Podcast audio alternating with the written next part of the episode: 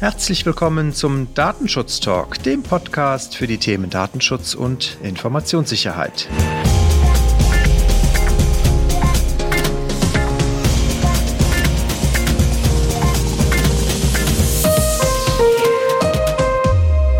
Heute ist Freitag, der 2. Oktober 2020 und wir schauen wieder zurück auf die Woche des Datenschutzes, was so alles passiert ist an aufregenden und vielleicht auch weniger aufregenden Dingen. Und mein Name ist Heiko Gossen. Und mein Name ist Laura Droschinski. Redaktionsschluss war wie immer um 10 Uhr. Und Laura, lass uns doch mal direkt mit dem ersten Thema starten. Ja, das mache ich sehr gerne.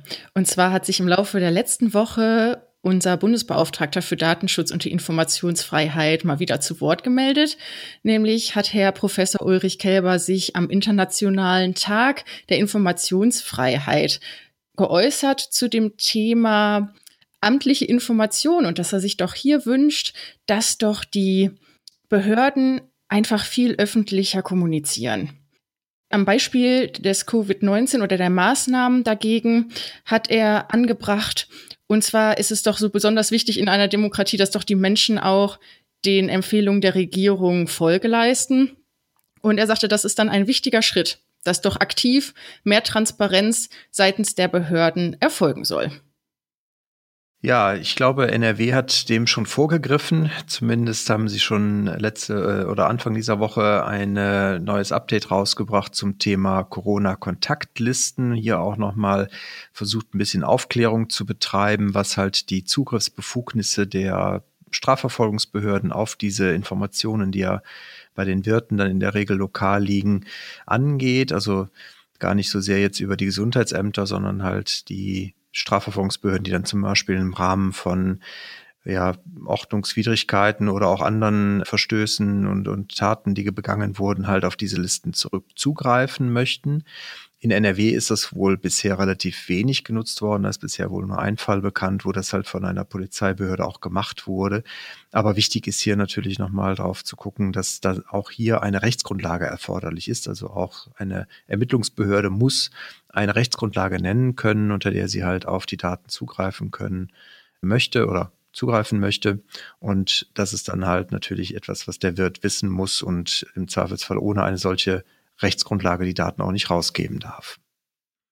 Ich habe schon überlegt, ob wir da, ich meine, das ist ja schon ein spannendes Thema und es ist auch nicht ganz trivial und ich habe schon überlegt, ob wir da nicht mal eine, eine, Themenfolge zu machen und da mal ein bisschen tiefer drauf schauen, was es denn da so alles gibt an Rechtsgrundlagen und wie das Verhältnis dann auch zwischen dem Gastronomen oder einem anderen Betreiber eines Betriebes, der halt dazu verpflichtet ist und dann den jeweiligen Strafverfolgungsbehörden ich habe da auch schon jemanden im, im, im, im Hinterkopf, der dafür vielleicht gut geeignet wäre. Und ich frage jetzt einfach mal ganz spontan unsere, unsere Zuhörer, wie hoch das Interesse ist, wenn sie da interessiert sind an so einer Folge, was äh, Auskunftsrechte dann auch von Strafverfolgungsbehörden angeht, dann schreiben Sie uns einfach eine kurze Mail an datenschutztalk.migosense.de und wenn es genug Interessenten gibt, dann, dann kriegen wir das auch hin, dann machen wir da mal eine spannende Folge zu. Ja, bei dem aktuellen Bezug dazu würde ich sagen, ist das ja auf jeden Fall ein super Angebot. Meine nächste Nachricht kommt von der DSK. Die hat sich nämlich im Laufe der letzten Woche zusammengefunden. Das ist ja die Konferenz der unabhängigen Datenschutzaufsichtsbehörden des Bundes und der Länder. Und auf den Programmpunkten oder die Programmpunkte waren einmal die Handlungsempfehlung zu digitalen Souveränität öffentlicher Verwaltung. Hört sich jetzt spannend an, aber in erster Linie wurde hier empfohlen, doch mehr auf Open-Source-Produkte zurückzugreifen und sich langfristig von Hard- und Softwareprodukten zu verabschieden, die denn keine ausreichende Kontrolle über die Daten für den Verantwortlichen bieten. Des Weiteren stand auf dem Tagesprogramm mal wieder Microsoft Office 365. Hier gab es ja durch die DSK die vorläufige Bewertung und auch da nicht überraschend, dass ja kein datenschutzgerechter Einsatz von Microsoft Office ihrer Meinung nach möglich sei. Und hierzu wurde nun eine Arbeitsgruppe eingerichtet. Die soll aktiv Gespräche mit Microsoft führen und aufnehmen, dass doch da datenschutzgerechte Nachbesserungen erfolgen zukünftig.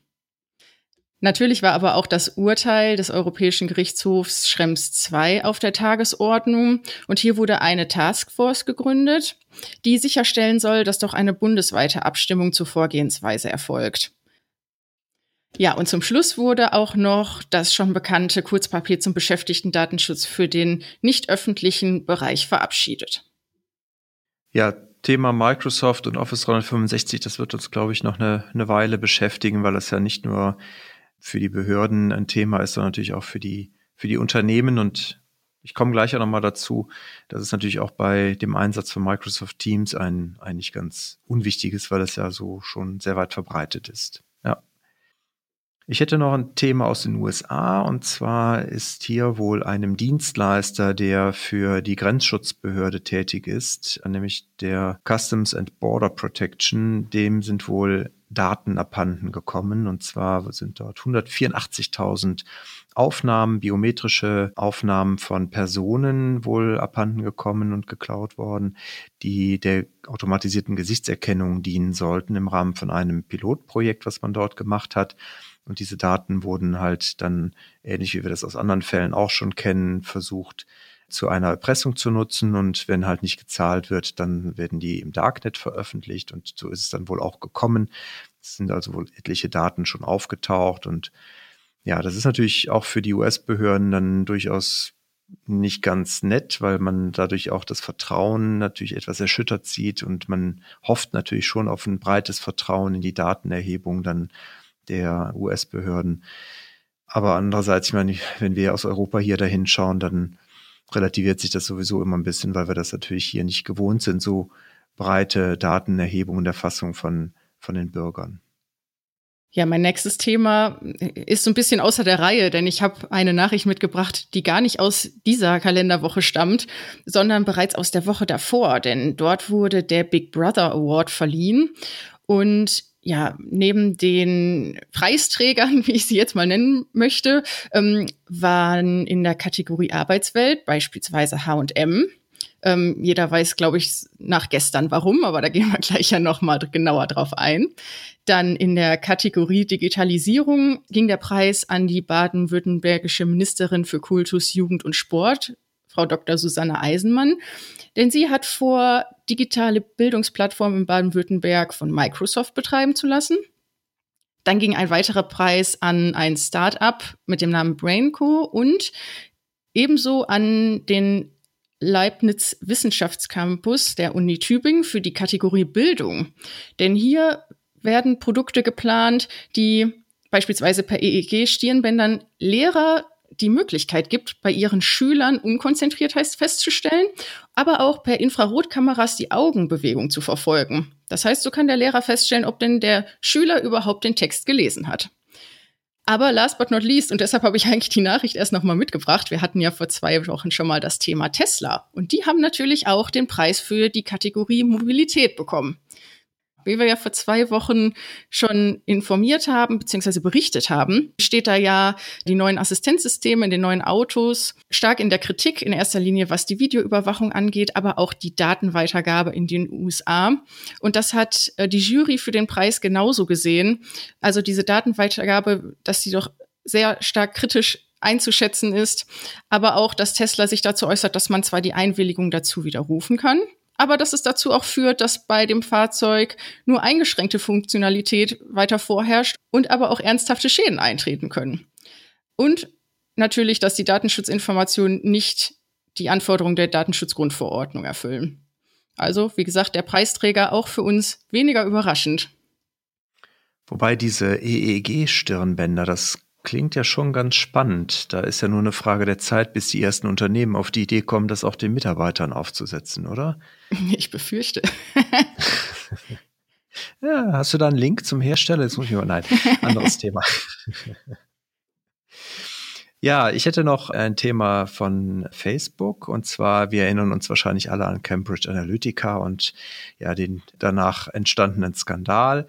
Facebook ist einen Schritt weiter und versucht jetzt aktiv halt auch gegen solche missbräuchlichen Datennutzungen vorzugehen.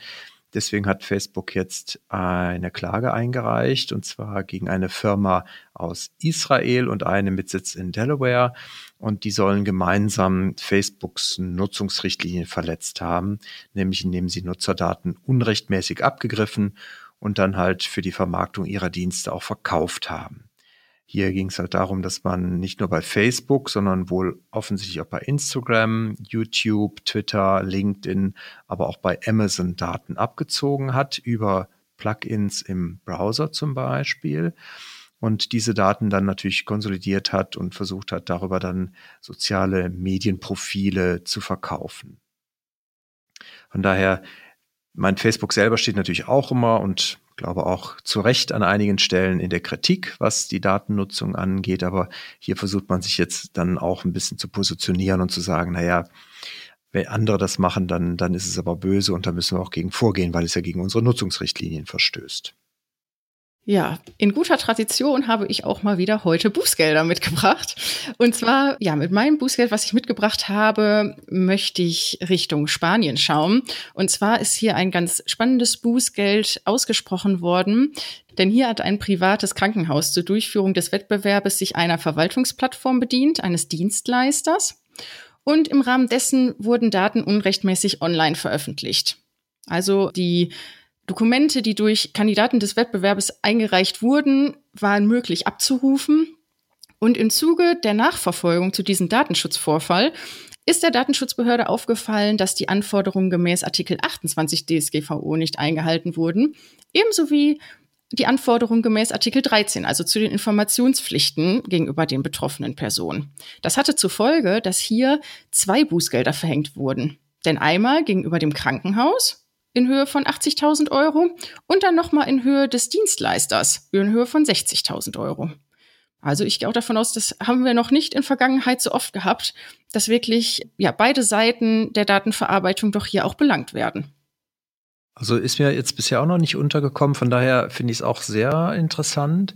Es ist ja auch das, was wir bei den, also wenn wir mit Dienstleistern zum Beispiel verhandeln im Namen unserer Mandanten, wenn es um so Haftungsthemen geht, natürlich dann auch oft ja mit, mit einfließen lassen müssen, dass ja auch der Auftragsverarbeiter selber zur Rechenschaft gezogen werden kann und auch mit dem Bußgeld belegt werden kann.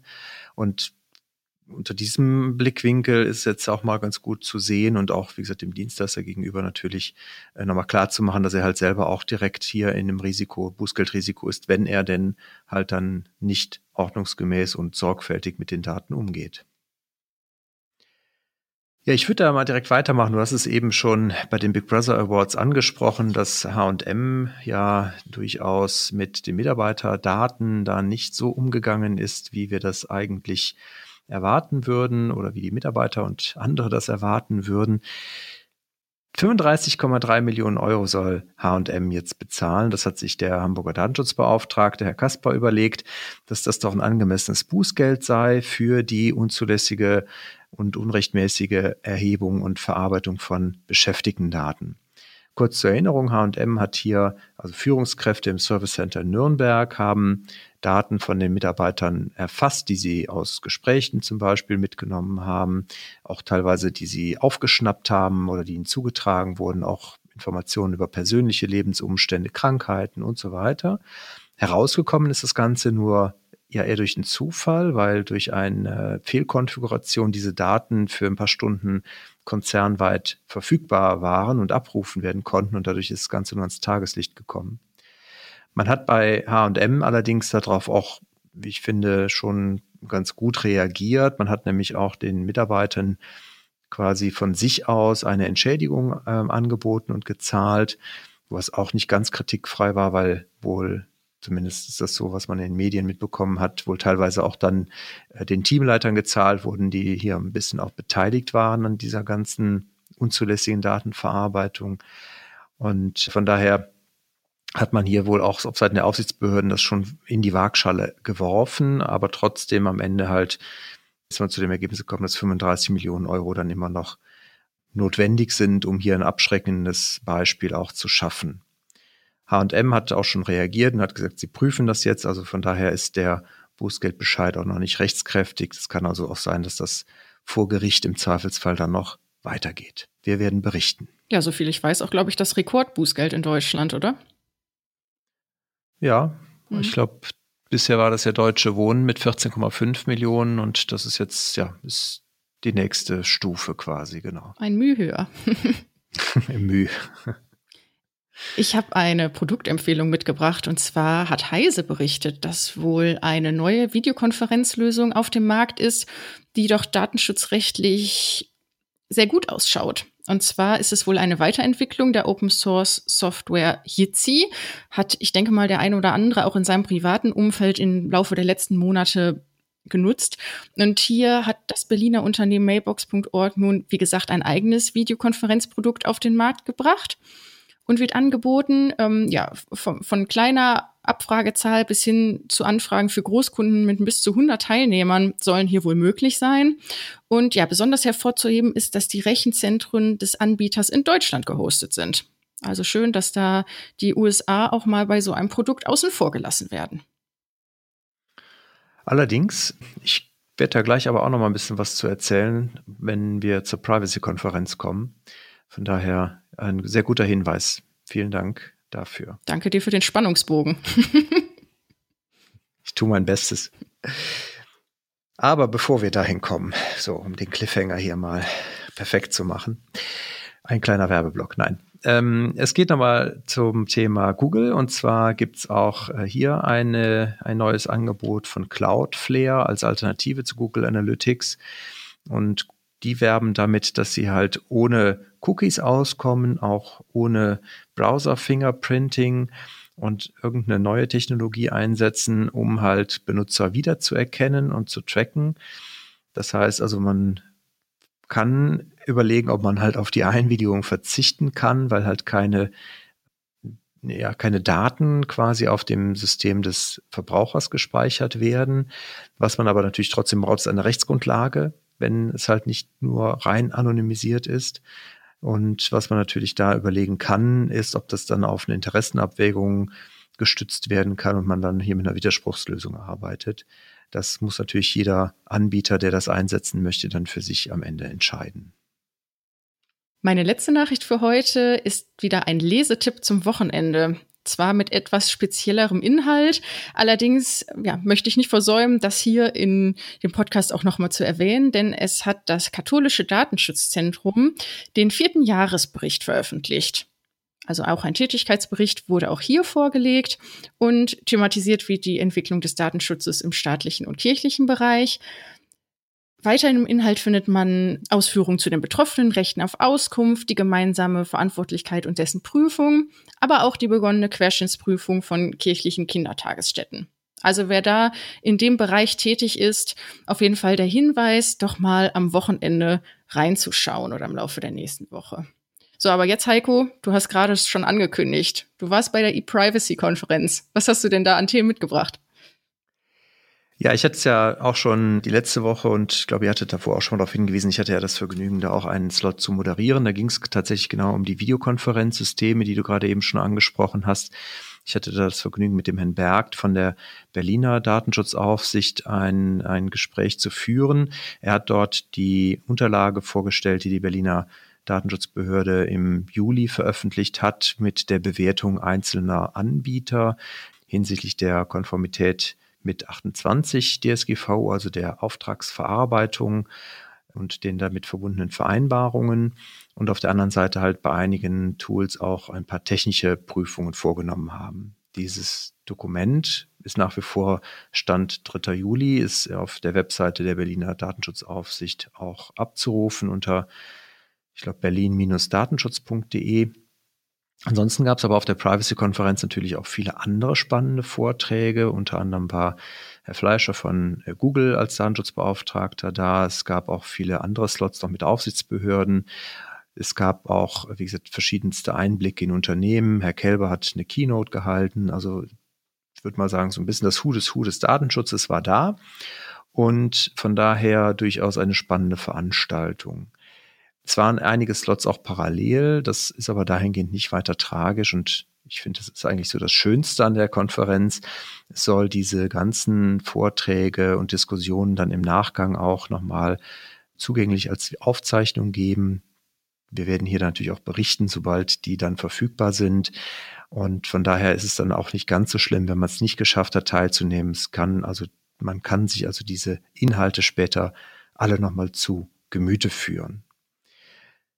Im Rahmen der Eröffnung hat dann auch Susanne Demel dort nochmal auf eine Studie oder eine Umfrage, die der Bitkom gemacht hat, hingewiesen. Da sind etwa 500 Unternehmen verschiedenster Branchen befragt worden hinsichtlich dann auch des, der Umsetzung der DSGVO im Unternehmen. Jetzt nach zwei Jahren ja durchaus nochmal ein spannendes äh, Bild, was man halt auch nochmal abfragen kann. Und es sind etwa ein Drittel der Unternehmen, nach wie vor noch weit davon entfernt oder zumindest noch ein Stück weit entfernt von der Konformität mit der DSGVO oder mit einer vollständigen Umsetzung. Gerade mal 20 Prozent sagen, dass sie das abgeschlossen haben und sich halt für DSGVO-konform halten. Auf der anderen Seite ist auch rausgekommen, dass halt viele Unternehmen die DSGVO und die datenschutzrechtlichen Regelungen hier in Europa auch als ja, hinderlich sehen für die Entwicklung von und Innovation von neuen Systemen und Ideen und, und Lösungen. Wobei die Rechtsunsicherheit vor allen Dingen da halt auch oft angeführt wird, dass das einer der Hauptgründe ist.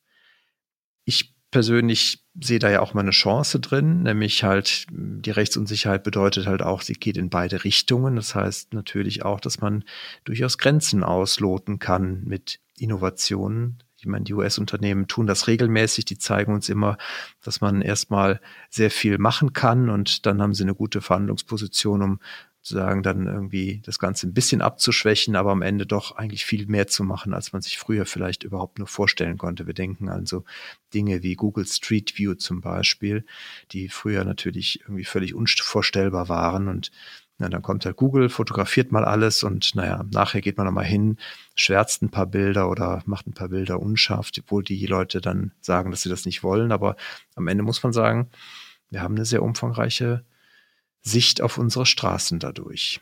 Also, ich sehe es als Chance und nicht immer nur sozusagen als Schwäche. Ja, und wohl dem, der einen guten Berater zum Thema Datenschutz hat. Da sagst du wohl was Wahres. Du hast es eben schon gesagt, Laura, du bist durch soweit. Genau. Das war es dann auch von meiner Seite. Ganz herzlichen Dank an dich, Laura. Sehr gerne. Und vielleicht an der Stelle nochmal ein kleiner Hinweis auch, vielleicht darf ich an der Stelle auch nochmal herzlichen Glückwunsch sagen. Nämlich Laura, das sei unseren Zuhörern vielleicht auch an der Stelle verraten, ist nämlich jetzt Teamleiterin hier bei uns bei der MigoSense und von daher da auch hier nochmal alles Gute für die Zukunft, Laura, in dieser neuen Rolle. Vielen lieben Dank. Ja, und damit genug von, äh, von dem Smalltalk und den Interner hier bei uns. Ich wünsche Ihnen oder wir wünschen Ihnen ein schönes Wochenende, einen guten Start ins Wochenende. Bleiben Sie uns gewogen und wir freuen uns natürlich, wenn Sie uns noch irgendwie Rückmeldung geben zu der Folge, die ich eben angesprochen habe, zu dem Thema Auskunftsrechte durch Behörden. Und ansonsten Bleiben Sie gesund, bleiben Sie uns gewogen und auf bald. Bis bald.